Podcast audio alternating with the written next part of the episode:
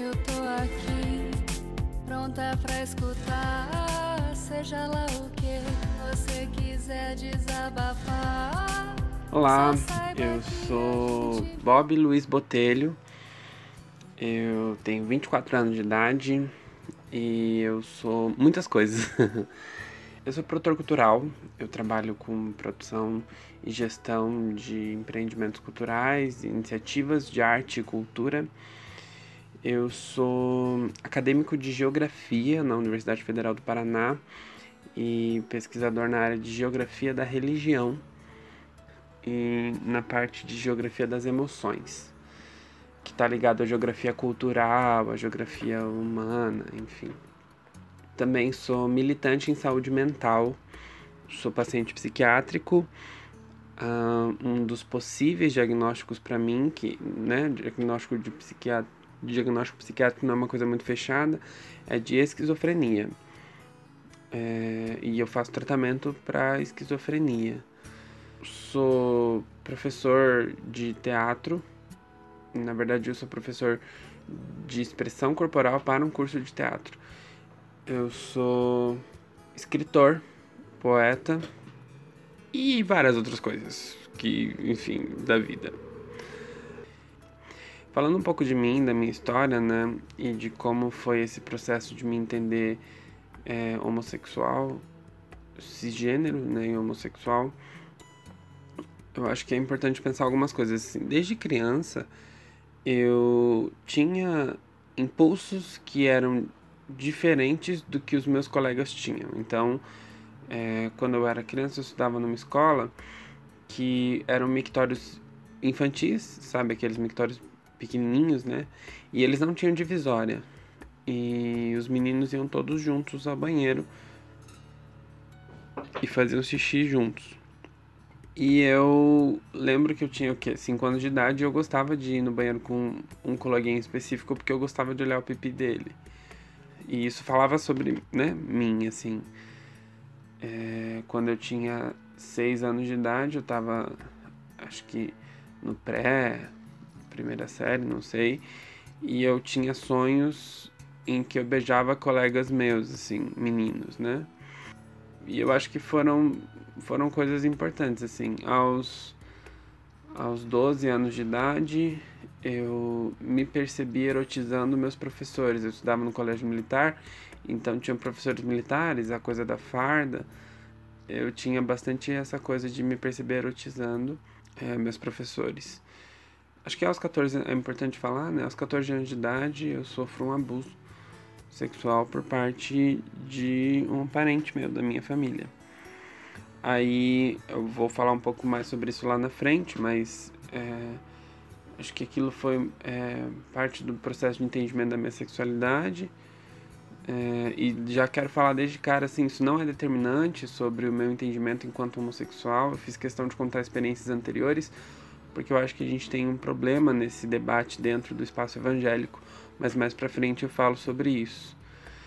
Aos 18 anos de idade, eu trabalhava como missionário numa agência missionária e um dos meus colegas de ministério, ele era muito meu amigo, a gente era tipo melhores amigos e a gente teve um envolvimento afetivo num primeiro momento. Eu lembro que a gente falava sobre sermos Davi e Jonatas e num segundo momento erótico e aí foi quando eu tive um relacionamento escondido, um namoro escondido. Namorei uma menina também, eh, na tentativa de me encontrar heterossexual, é, dentro do ministério também, mas acabou que não, não aconteceu. E passei por esse processo, né?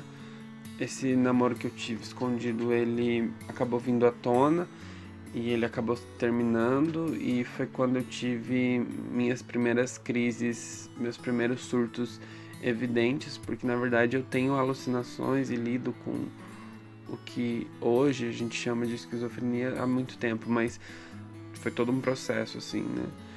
E acho que foi assim que eu fui me reconhecendo enquanto sujeito homossexual.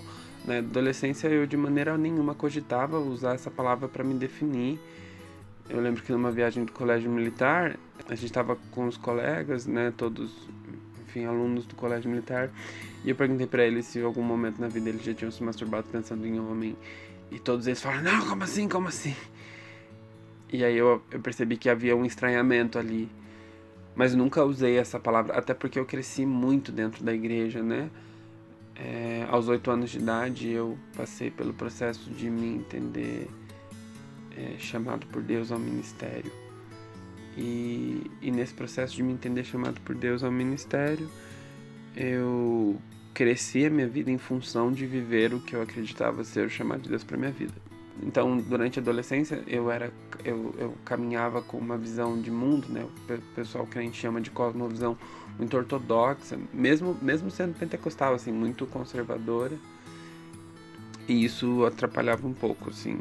Então, eu nunca me não me permiti usar esse nome, né? Mas percebi que eu tinha impulsos e me culpava muito por isso, né? Falando um pouco sobre eh, como foi crescer sendo gay dentro da igreja é, foi um processo de castração muito forte, assim.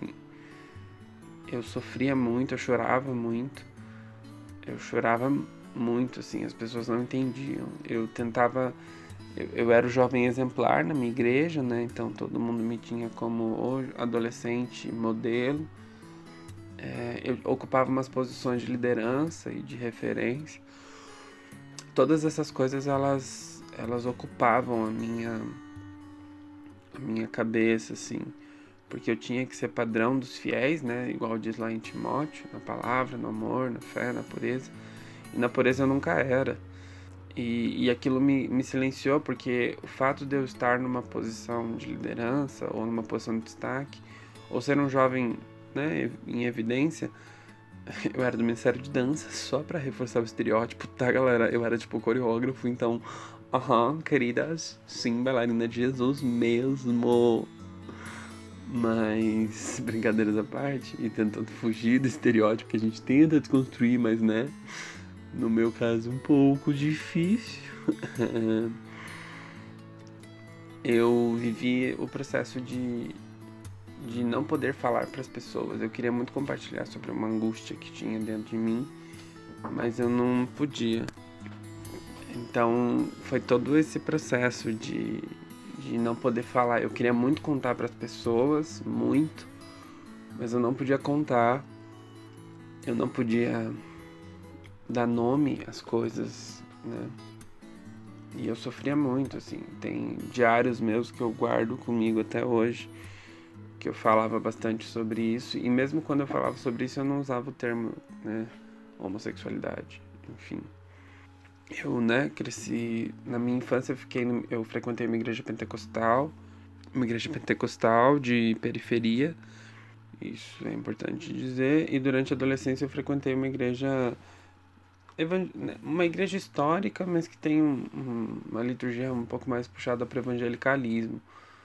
É, e no fim da minha adolescência, no início da juventude, uma igreja ortodoxa, tradicional, histórica, é, reformada sempre ouvi falar muito mal sobre a questão da homossexualidade. Inclusive, acho que é importante trazer para vocês. Eu era um dos primeiros a pregar contra a homossexualidade, a pregar cura de homossexuais e enfim, no contexto familiar a gente não falava sobre isso porque meus pais nunca iam imaginar que essa era uma questão a ser colocada em jogo, né?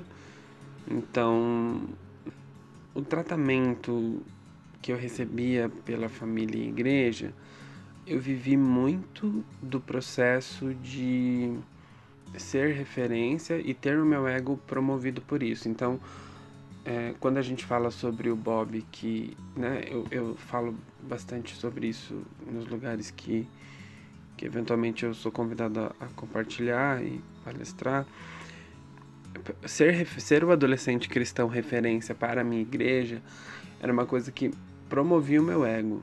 Então era uma coisa que me fazia bem, eu gostava dessa posição. E essa posição me fazia conseguir acreditar que eu era aceito por Deus, porque eu não conseguia conceber que Deus me aceitaria tendo o demônio, né, dentro de mim. Então, acho importante marcar bastante isso, assim, porque eu, eu desenvolvi e hoje na terapia e ao longo da minha vida, enfim, é, na minha comunidade, eu percebo bastante que eu vivi uma vida onde eu preciso provar para as pessoas que eu mereço valor. Então, hoje eu lido na terapia com provar para os meus pais que eu tenho valor e acreditar que eu não preciso fazer algo para dar orgulho para os meus pais, porque ser filho já é motivo suficiente.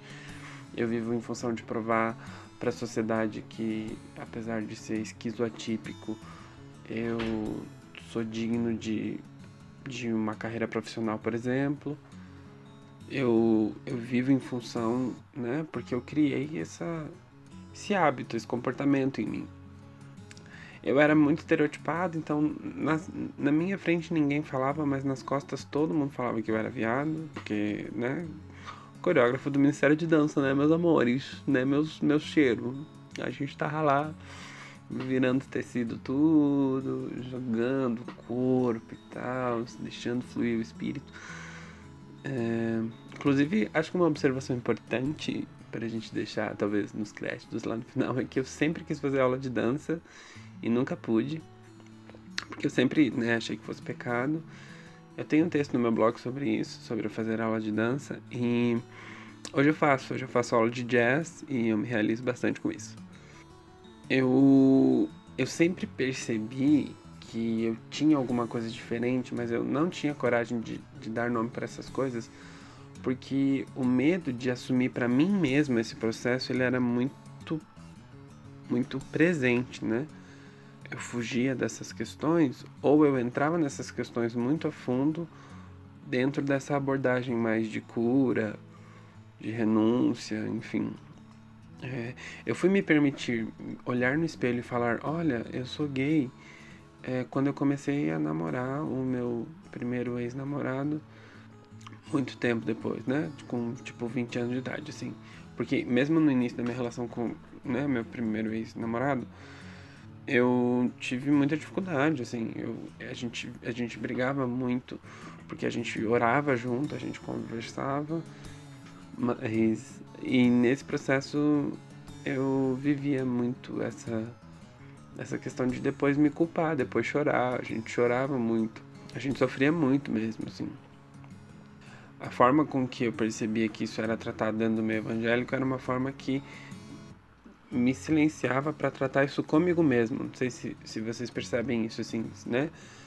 A metalinguagem ou a performance do discurso religioso com relação à, à pauta LGBT, ela é uma performance de silenciamento e de opressão e de exclusão. Então, é, hoje eu trabalho com acompanhamento pastoral de LGBTs e o que eu percebo geralmente é que eles têm dificuldade, inclusive, de dar nome porque a metalinguagem, esse discurso não dito ou dito entre as linhas, ele já é um discurso que faz com que a gente sequer problematize e reflita sobre isso em relação a nós mesmos. Então, quando eu falo sobre me entender gay e sobre compartilhar, sair do armário, por exemplo, é uma discussão muito posterior, muito posterior. Eu fui sair do armário aos 22, no meio de crises depressivas com, contando para minha mãe através de uma carta que eu escrevi de oito páginas e depois para meu pai num hotel onde eu pedi uma noite para poder contar para ele. Mas veja, acho que é importante pesar isso assim, né? Tem, tem muita coisa no jogo todo e a gente não, não se permite pensar porque a gente cria gatilhos e mecanismos que nos blindam essa reflexão, porque qualquer reflexão diferente da que a gente ouve no púlpito e na escola dominical e no, na, na, mentoria, e, enfim, é, nos espaços de poder e fala que a igreja ocupa, só, qualquer pensamento diferente e distante desse, ele já é pecado, desagrada a Deus e já não é digno. A conversa com o espelho fica mais difícil, né? Acho que isso é uma coisa importante de, de trazer eu falei né, que eu ia falar sobre essa questão do abuso. É, você vai comumente ver dentro do espaço cristão as pessoas falando e atribuindo a homossexualidade a um abuso sexual. Mas isso assim, é batata, você, você vai ter. E aí você vai ter os, os conselheiros, né? Os pastores, mentores, missionárias, todos falando que, nossa, 90% dos casos de homossexuais que eu acompanho tiveram uma experiência com abuso sexual. E aí você fica tipo, af, meu, sério. Porque a gente tem dificuldade, inclusive, de mudar essa perspectiva e esse olhar, né? Porque, na verdade, o fato de sofrer abuso não significa que isso determinou a minha sexualidade, a maneira com que eu me vejo no mundo. Isso eu tô falando no caso da sexualidade, mas tem um debate bem mais profundo que é sobre a questão de identidade de gênero, né? Que não é meu lugar de fala, enfim. Mas acho importante a gente, a gente pensar isso, porque aí é o, a gente não consegue explicar para a igreja é, que é o contrário, né? A gente não consegue explicar que o fato de me entender numa orientação sexual distinta da, do padrão social é o que me torna mais vulnerável a sofrer os abusos.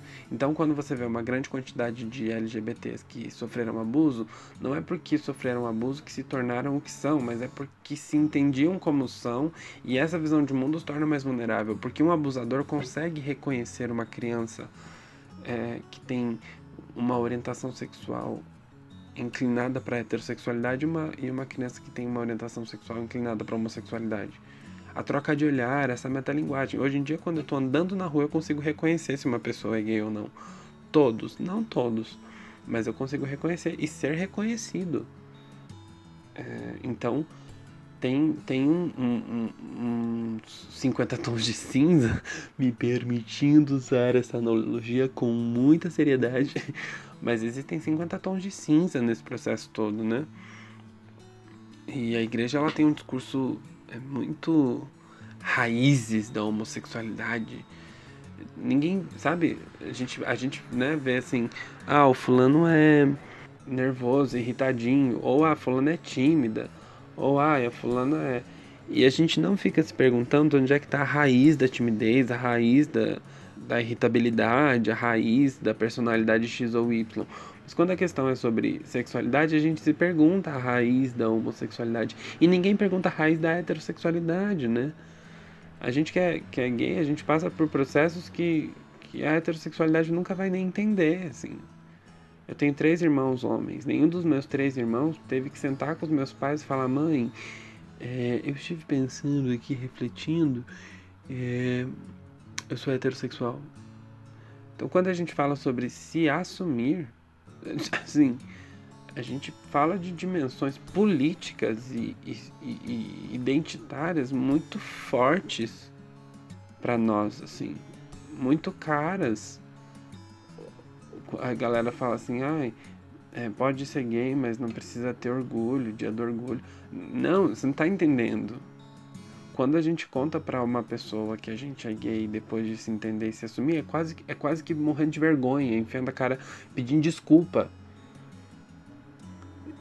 quando, quando a gente tem um dia de orgulho, é um dia de afirmação que aquilo que, me, que eu sentia vergonha, porque é diferente do padrão social, é bonito, é belo. E a gente precisa trazer essa discussão para dentro da igreja, né? Por que, que me afirmar gay é importante? E por que, que a igreja precisa parar de tentar achar raiz das coisas e só entender que essa é uma dimensão e uma expressão da minha identidade, porque a sexualidade faz parte da identidade como várias outras coisas, né? Acho que é importante isso. Eu acreditar na cura, acreditei, busquei, jejuei, dancei profeticamente, ungi a minha casa, ungi meu computador. Ixi, tudo que você puder imaginar, fiz curso de libertação, curso de cura interior, encontro com Deus. Todo esse processo de, de renúncia da sexualidade foi, foi presente em mim, assim, muito presente, muito. Então eu tive todo esse rolê mesmo, assim, de Claro que hoje em dia eu não acredito, né? De jeito nenhum, assim. Não tem nada que ser curado, não tem nada que a doença. O momento que eu deixo de acreditar nessa, né, nessa cura gay, assim, é o momento onde eu me reconheço no Cristo enquanto homossexual. Que é um processo muito bonito na minha trajetória, né? As pessoas que leem meu blog, e tem livro meu vindo por aí, quando ele for publicado eu aviso, mas as pessoas elas passam pela etapa de, de se reconhecerem é, no Cristo. Eu me reconheço no Cristo como amado, como aceito por Ele, como expressão da diversidade da criatividade de Deus. Eu amo iguais, né? eu amo um homem, posso amar um homem. Então, acho que isso é extremamente importante ser afirmado, assim. Quando eu entendi que Cristo me amava do jeito que eu era e que a graça era possível para mim, a, graça tem, tem lugar na graça para mim, aí eu percebi que não tinha nada que ser curado em mim. Tinha que ser glorificado a Cristo por essa expressão de quem eu era. Bob é extrovertido, Bob é engraçado, Bob é sei lá, esquizofrênico, o Bob é gay, o Bob parece libanês, é árabe, né? O pessoal diz. Por causa dos meus traços. São coisas que fazem parte de quem eu sou. O Bob é filho da Marilene, o Bob é acadêmico de geografia, o Bob é bailarino. Um projeto de bailarino, né, galera? Vamos com calma, realmente. Quando a gente está falando assim, o que, o que a gente pensa sobre a igreja nos dias atuais em relação ao nosso setor LGBTI, mas a gente precisa pensar a opressão, a gente precisa interseccionar o discurso da violência, né? Não tem a ver com igrejas não serem inclusivas, tem a ver com igrejas legitimarem a violência. Eu atendi o caso de um, um pai pastor que jogou fogo no filho, ateou fogo no filho. Esse pai fez isso porque acreditava que Deus estava mandando ele fazer isso. A gente precisa falar sobre a violência do discurso religioso para com o pai, mas sobremaneira para com o filho, que não resistiu e faleceu. Acho que a gente precisa pensar que quando a gente fala sobre igreja e o público LGBTI, não é sobre aceitação, afirmação, não, é sobre resistência de um sistema de opressão. O discurso religioso ele mata. O discurso religioso é responsável por tentativas de suicídio como a minha, as minhas, as minhas inúmeras. As muitas vezes que eu tentei suicídio estão relacionadas ao fato de que eu nunca vou curar minha heterossexualidade. É só ler meu blog. Do, postagens minhas de 2012, 2009. Você vai perceber que eu trazia comigo angústias e sofrimentos porque eu não sequer me permitia olhar no espelho e falar: talvez eu seja gay. Então, quando a gente fala sobre a relação da igreja com os LGBTIs, mais a gente precisa falar sobre cessar a violência, porque, porque a gente fala sobre a igreja aceitar, e aí você vai ver vários pastores falando: não, aqui nós aceitamos, só não pode tomar ceia, não, aqui nós aceitamos, só não pode cantar no ministério, não, aqui nós aceitamos, desde que assuma o celibato, não, aqui nós aceitamos, Deus ama um pecador, mas rejeita o pecado, e esses púlpitos são os púlpitos que lá na frente são o que fazem o jovem tentar suicídio, porque o jovem quer exercer seu ministério na igreja, sente que ama alguém igual, né? E só re reiterando que eu estou fazendo recorte dentro da questão da homossexualidade porque é o meu recorte, né? Mas tem a questão de identidade de gênero que é bem mais profunda, a questão da bissexualidade, enfim, tem outras questões, né? Mas aí assim o jovem, né? Quer amar, quer ter direito de exercer os seus afetos e, e exercer sua sexualidade em plenitude e não pode porque ele é amarrado em um discurso que sufoca. E sufoca mesmo, assim, é desesperador. Né? Desesperador. Henry David Thoreau chama de silencioso desespero. E assim, enquanto os fariseus e os saduceus, eu gosto, tem um livro chamado Entre a Cruz e o Arco-Íris, e embora eu tenha muitas ressalvas com o livro, tem uma parte do livro que é muito bonita, que assim, enquanto os fariseus e os saduceus debatem o assunto, tem uma multidão de ovelhas coloridas para a glória de Jesus, mas uma multidão de ovelhas sem pastor, assim, procurando um lugar onde elas possam conectar o sagrado, exercer o senso de comunidade.